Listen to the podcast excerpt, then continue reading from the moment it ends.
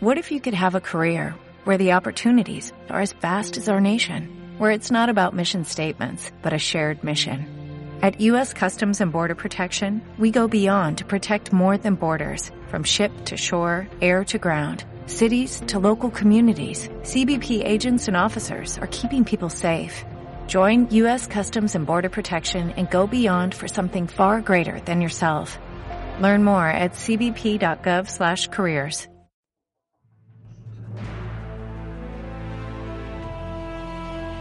Generales, estrategas, viajeros de la Tierra Media, caminantes de planos, magos, hechiceros, caudillos. El yunque está listo y la fragua ardiente. La forja de Yuvatar Podcast. Moldeamos el acero de tu. Bienvenidos a la Forja de Podcast, el programa de juegos de rol y de mesa, videojuegos de estrategia y literatura fantástica. Os habla y saluda Víctor Arenas y como siempre es un placer estar aquí detrás del micrófono para traeros un nuevo episodio de audiolibro. Y hoy lo volvemos a hacer desde el Estudio 2 de Torrebarrina, Centro de Experiencias de Innovación Social, de Hospitalet de Llobregat y lo volvemos a hacer porque volvemos al audiolibro del Silmarillion de J.R.R. Tolkien. Antes de empezar, me gustaría, en nombre de todo el equipo de La Forja, disculparnos porque hace alguna hace un par de meses que no publicamos ningún capítulo del Silmarillion ni de la historia interminable. Esto se debe a que queríamos cerrar algunas partidas de rol que teníamos pendientes, como el linaje de Durin, como eh, los bastardos de Feanor etcétera, etcétera. Y se nos han ido acumulando las partidas y hemos ido dejando los audiolibros un poquito de lado. Pero estamos aquí para enmendar nuestros errores. Y vamos a hacerlo por la puerta grande. Hoy os relatamos el capítulo 14 del Silmarillion, de Beleriand y sus reinos. Este episodio os irá muy bien para haceros una idea general de cómo estaban compuestos los reinos de Beleriand tras la llegada de los príncipes de los Noldor, como siempre, daros las gracias por vuestro apoyo y fidelidad, por seguirnos cada semana, por estar ahí siempre al pie del cañón. Y os recuerdo la importancia de darnos like, de suscribiros a nuestro canal de iVoox y de seguirnos en Facebook. Si no estáis suscritos, no sé qué esperáis. Darle al botón de suscribiros, que es muy fácil y estaréis siempre al tanto de las novedades del programa. Ahora sí, sin más, nos vamos al norte de las regiones occidentales de lo que eran los días antiguos, la Tierra Media. Nos ponemos a relatar el capítulo de Beleriand y su rey.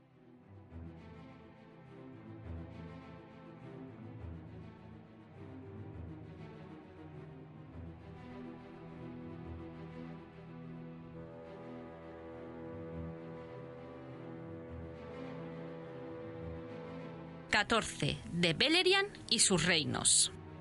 Esta es la hechura de las tierras a que llegaron los Noldor, al norte de las regiones occidentales de la Tierra Media, en los días antiguos.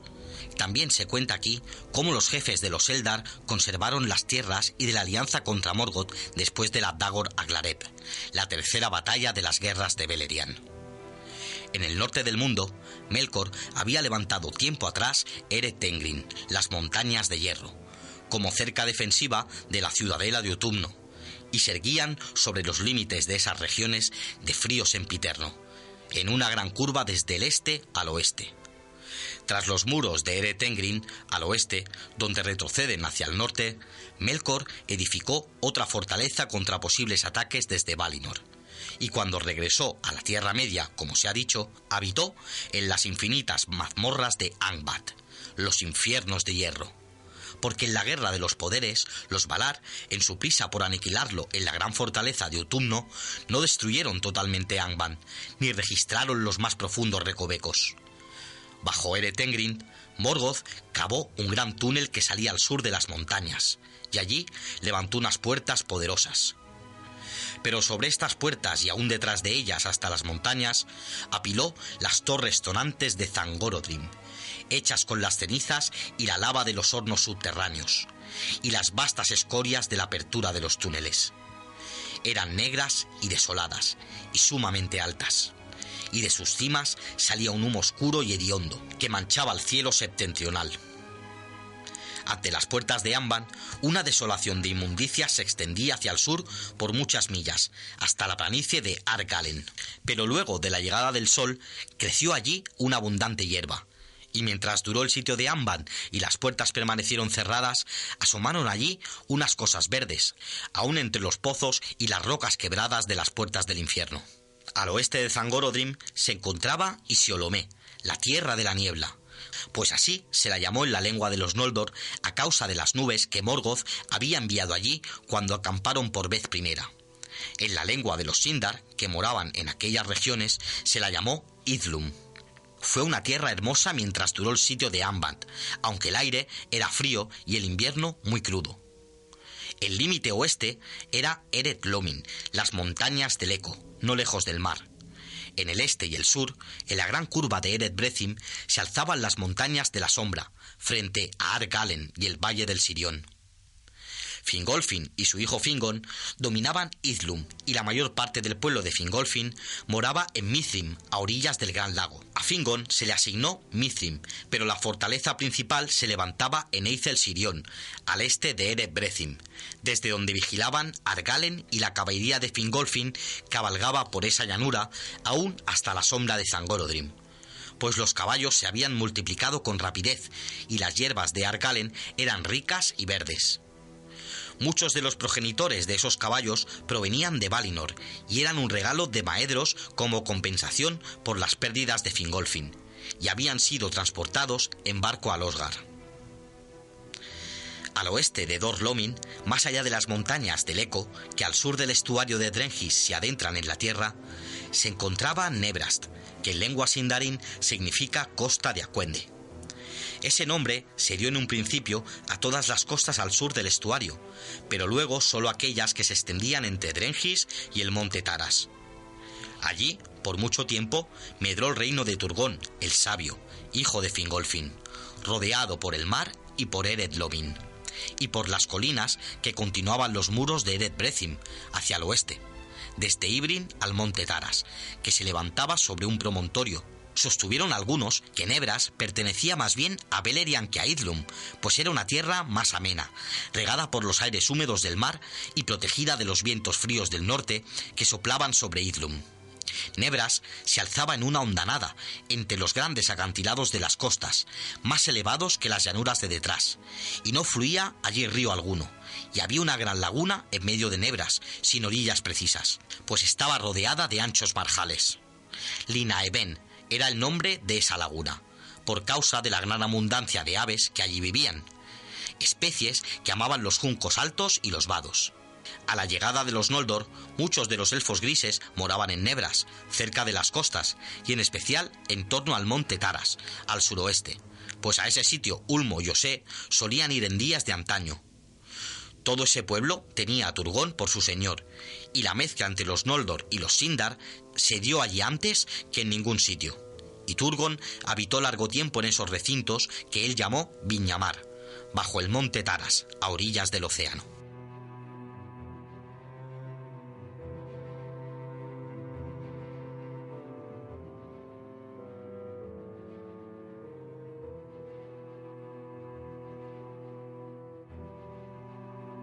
Al sur de Argalen, las grandes tierras elevadas, llamadas Dorzonión, abarcaban 70 leguas de oeste a este, y había en ellas grandes bosques de pinos, especialmente al oeste y al norte. Levantándose poco a poco desde la llanura, llegaba a convertirse en una tierra lobrega y alta, donde había muchos lagos pequeños entre peñascos, al pie de montañas desnudas, cuyas cumbres eran más elevadas que las de Ered Brethim. Pero al sur hacia Doriath, se precipitaba de pronto en abismos terribles. Desde las cuestas septentrionales de Dorzoñón, Angroth y Aegnor, hijos de Finarfin, dominaban los campos de Argalen, y eran vasallos de su hermano Finrod, señor de Nargothrond. Vivía allí poca gente, pues la tierra era yerma, y las altas tierras de detrás eran consideradas un baluarte que Morgoth no intentaría cruzar a la ligera. Entre Dorzonión y las montañas sombrías había un valle angosto con las laderas abruptas vestidas de pinos. Pero el valle mismo era verde, pues por él corría el río Sirión, que se apresuraba hacia Beleriand. Finrod dominaba el paso del Sirión, y en la isla de Tol Sirión levantó en medio del río una poderosa torre de vigilancia. Minas Tirith. Pero después de construida en Argotrón, entregó esa fortaleza al cuidado de Orodred, su hermano. Ahora bien, las vastas y hermosas tierras de Beleriand se extendían a ambos lados del poderoso río Sirión, de gran renombre en las canciones, que nacía en Eithel Sirión y bordeaba el filo de Argalen antes de precipitarse por el paso, más caudaloso con las aguas de las montañas.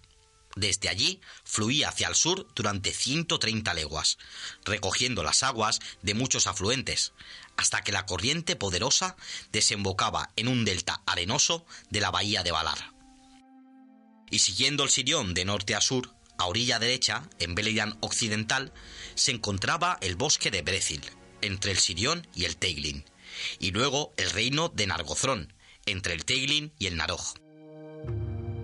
Y el río Narog nacía en las cataratas de Ibrin, al sur de Dorlomin, y fluía unas 80 leguas antes de unirse al Sirión en Nan la tierra de los sauces.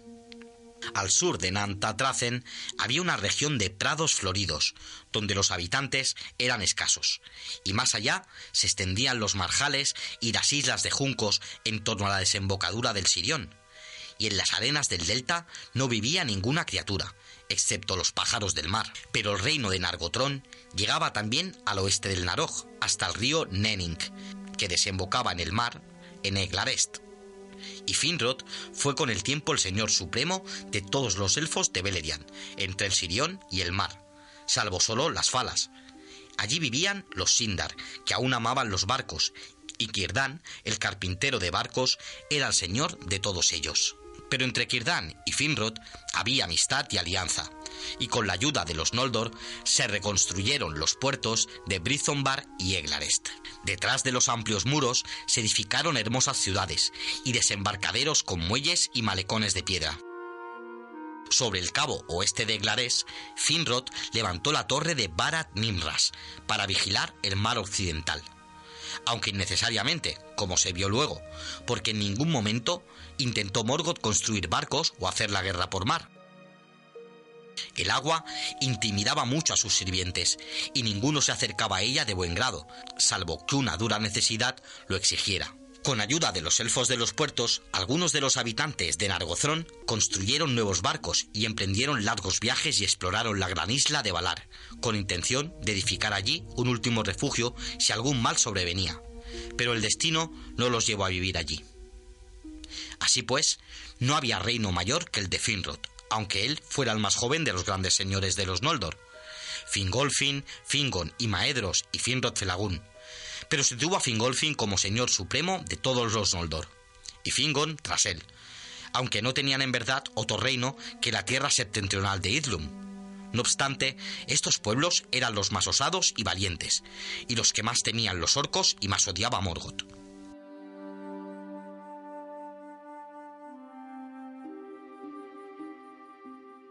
A mano izquierda del Sirión se extendía Beleriand Oriental. Tenía una anchura de 100 leguas, desde el Sirión hasta el Gelión, y los límites de Osirian. Y antes, entre el Sirión y el Mindep, se encontraba la tierra baldía de Dimbar, bajo los picos de las Crisaegrim, morada de las águilas. La tierra de nadie de Denan Dungorcep separaba el Mindep de las aguas superiores del Esgalduin. Y había terror en esa región, porque a uno de sus lados el poder de Melian guardaba la frontera norte de Doriath, pero al otro los desnudos precipicios de Ered Gorgoroth, las montañas del terror, caían a pique desde lo alto de Dorzonión.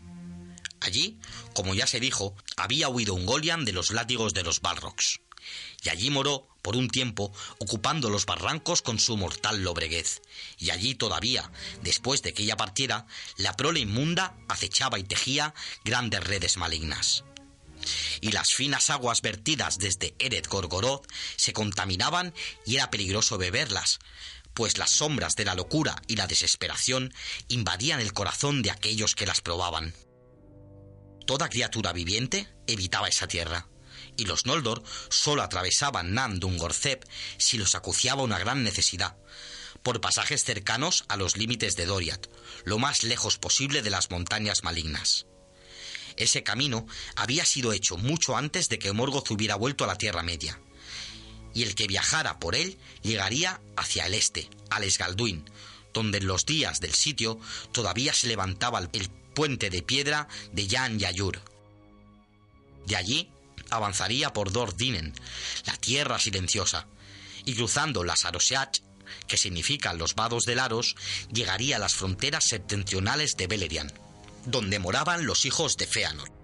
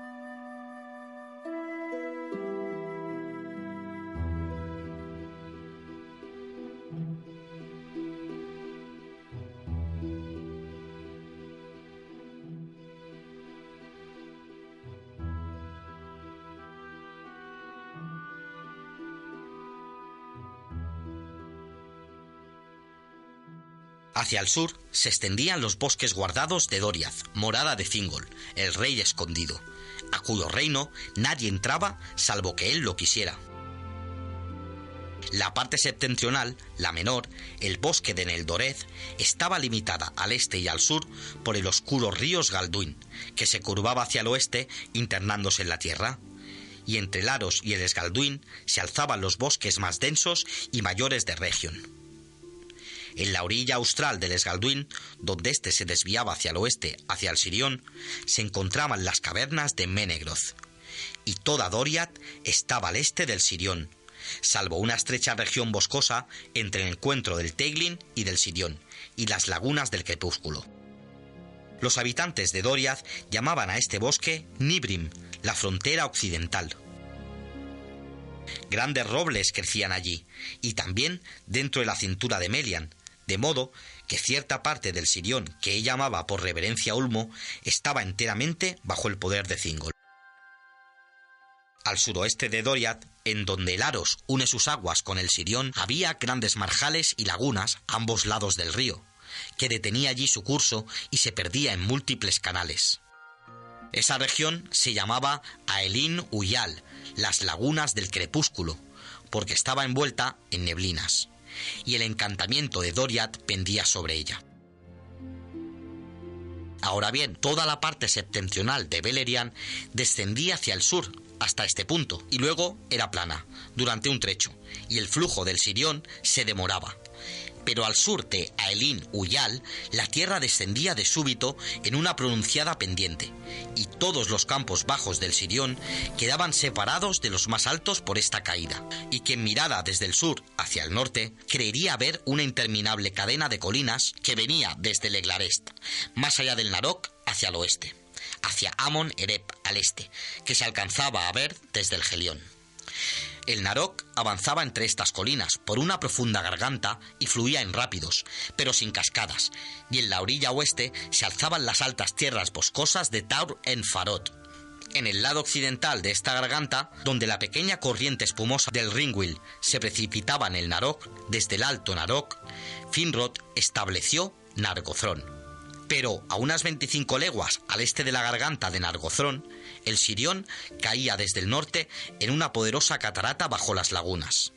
y luego se hundía súbitamente en múltiples canales subterráneos excavados por el paso de las aguas, y surgía otra vez a tres leguas hacia el sur con gran estrépito y vapores, y atravesaba los arcos rocosos al pie de las colinas llamadas las puertas del Sirión. Esta catarata divisoria recibió el nombre de Anram, la muralla larga, desde Nargothrond hasta Randall, el fin de la muralla en Beleriand Oriental pero al este se iba haciendo cada vez menos abrupta, pues el valle del Gelión descendía poco a poco hacia el sur, y en todo el curso del Gelión no había corrientes impetuosas ni cascadas, pero era siempre más rápido que el Sirión. Entre Randall y el Gelión se levantaba una única colina de gran extensión y pendientes suaves, y aparentaba mayor poderío del que en realidad tenía, pues se encontraba sola. Y esa colina se llamó Amon Ereb, en Amon Ereb murió Denethor, señor de los Nandor, que habitaban en Osirian. Ellos fueron los que acudieron en ayuda de Thingol contra Morgoth cuando los orcos descendieron por primera vez en gran número y quebraron la paz iluminada de estrellas de Beleriand. Y en esa colina habitó Maedros después de la gran derrota. Pero al sur de la Andram, entre el Sirión y el Gelión, la tierra era salvaje y estaba cubierta de enmarañados bosques en los que nadie vivía salvo aquí y allá algunos de los errantes elfos oscuros. Taurim Dunait se la llamó, el bosque entre los ríos. El Gelión era un gran río, y nacía en dos fuentes, y tuvo en un principio dos brazos, el Gelión menor, que venía de la colina de Inring, y el Gelión mayor, que venía del monte Rerir.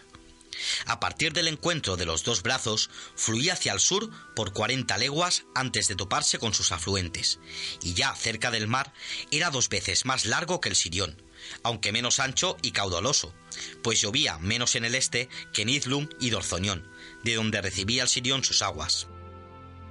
Desde Eret Luin fluían los seis afluentes del Gelión.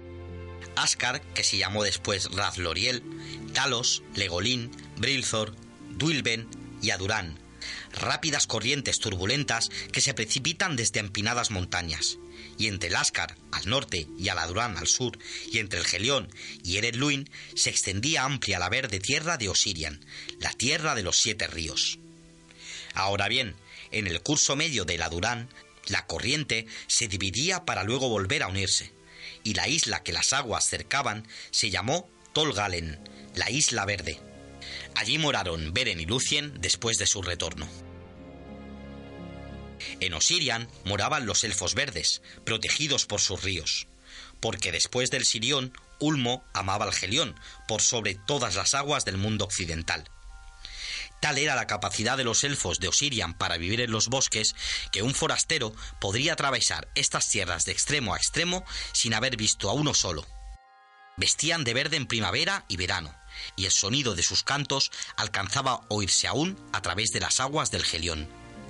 Fue así que los Noldor llamaron a esa tierra Lindon, la tierra de la música, y a las montañas de más allá las llamaron Eret Lindon, porque las vieron por primera vez desde Osirian.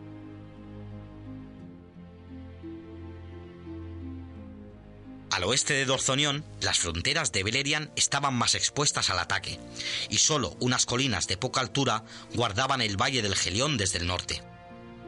En esa región, en la frontera de Maedros y las tierras de más atrás, vivían los hijos de Feanor con mucha gente, y sus jinetes cabalgaban a menudo por la planicie septentrional, Lothland, vasta y desierta, al este de Argalen, por temor de que Morgoth intentara atacar Beleriand oriental. La principal ciudadela de Maedros se levantaba en la colina de Imring, la siempre fría, y era ancha, desprovista de árboles y plana en la cumbre, rodeada de múltiples colinas menores. Entre Imring y Dorzonión había un paso, excesivamente empinado hacia el oeste, y era ese el paso de Aglon, una puerta que llevaba a Doriath, y un viento crudo soplaba por él desde el norte.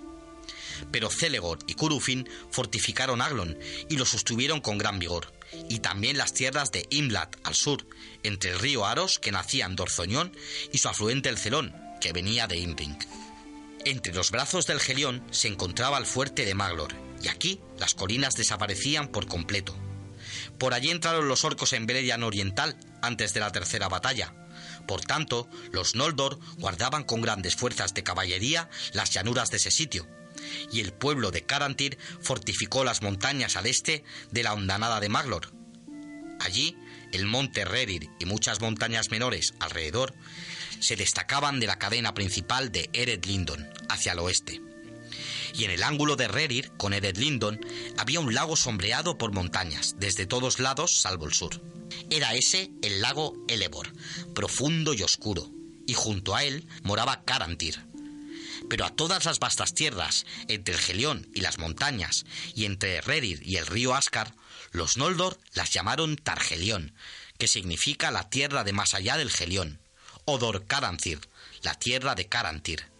Y allí fue donde los Noldor encontraron por primera vez a los enanos. Pero Targelión fue llamada antes por los elfos grises Talat Runen, el Valle Oriental.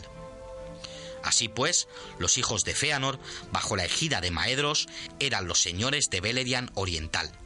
Pero su pueblo, en ese tiempo, se encontraba sobre todo al norte de la tierra, y hacia el sur solo cabalgaban para cazar en los bosques verdes. Pero allí moraban Anrod y Anras, y no fueron mucho al norte mientras duró el sitio. Y también por allí cabalgaban a veces otros señores de los elfos, aún recorriendo largas distancias, porque la tierra era salvaje, pero muy hermosa. De ellos, Finrod Felagún era quien lo hacía con mayor frecuencia, pues amaba ir de un lado a otro, y llegaba aún a Osirian, y se ganó la amistad de los elfos verdes. Pero ninguno de los Noldor fue nunca a Ered Lindon mientras el reino se sostuvo, y las noticias de lo que pasaba en las regiones del este eran escasas y llegaban tarde a Beleriand.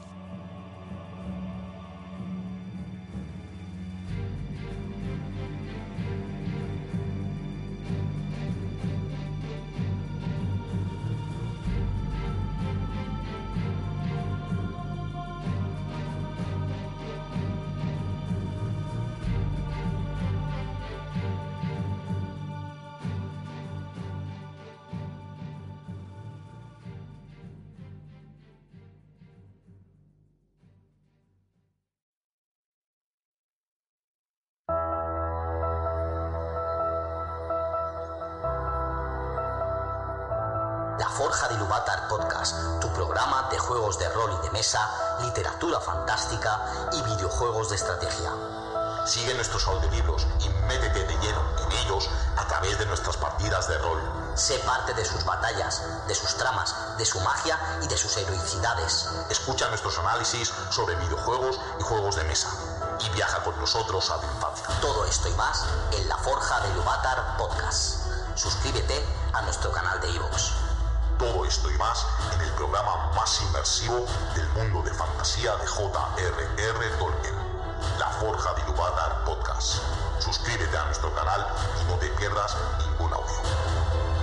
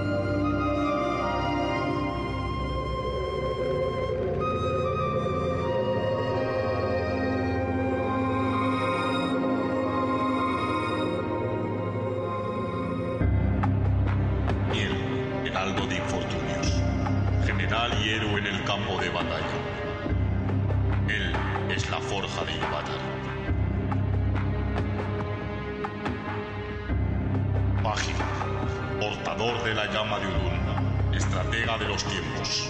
Él es la forja de Ilúvatar.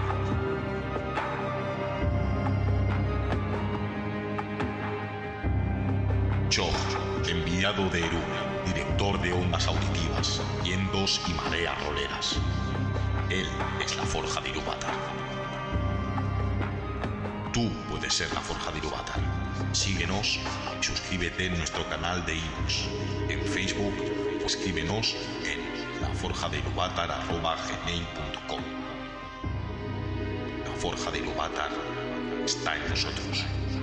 Que esté en ti también.